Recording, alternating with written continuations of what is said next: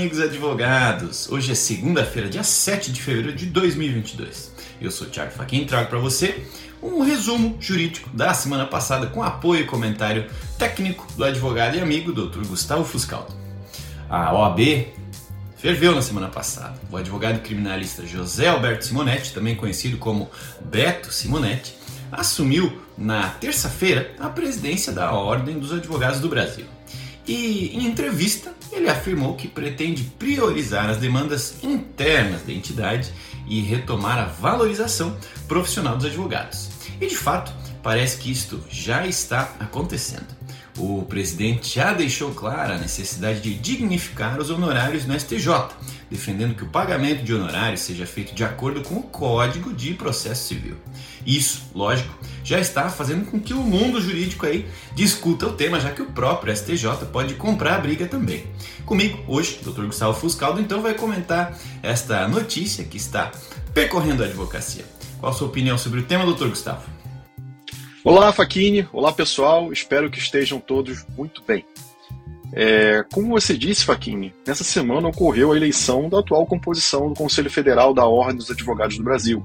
Eleito na segunda-feira, dia 31, é, com 77 dos 80 votos válidos, Beto Simonetti, advogado do Amazonas, como presidente, e o aguerrido Rafael Horn, advogado do Estado de Santa Catarina, como vice. A atual gestão tomou posse no próprio dia 1 de fevereiro, com um discurso pautado pela defesa das prerrogativas da advocacia, pela valorização dos honorários, pela independência da entidade é, e assim como pela união de classe. Né?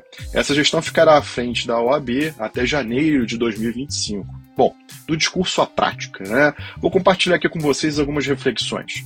A primeira, prerrogativas. Bom, esse tem sido um tema recorrente nos discursos, porém temos verificado atuações sempre após a verificação da violação. Seria importante nesse ano pensar em algo diferente, campanhas educativas, missões institucionais para revigorar a observância das prerrogativas perante os órgãos e agentes públicos. Né?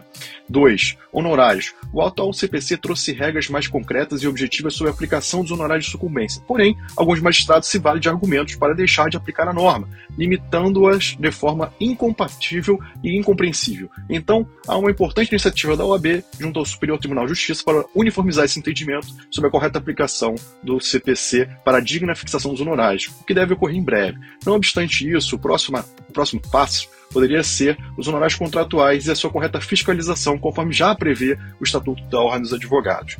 3. Independência e união. Há muita crítica sobre a captura ideológica da OAB, então o discurso de posse precisa ser validado na prática, mostrando uma postura serena, conciliadora, agregadora das diversidades ideológicas, construindo pontes. 4. A modernização. A OAB precisa estar no protagonismo de, dessa transformação social, de forma da porta para dentro, modernizando suas rotinas de atendimento, digitalizando e acabando com os documentos em papel, migrando para o processo administrativo eletrônico e a troca de informações em formato digital entre si e as demais entidades, diminuindo assim a burocracia. Da porta para fora, é, estando proativamente presente na condução e no monitoramento da transformação digital, na administração pública, cumprindo assim o seu papel institucional. Bom, são muitos desafios, né? desejamos sucesso a essa nova gestão e somamos esforços nesse momento de acelerada e profunda transformação digital.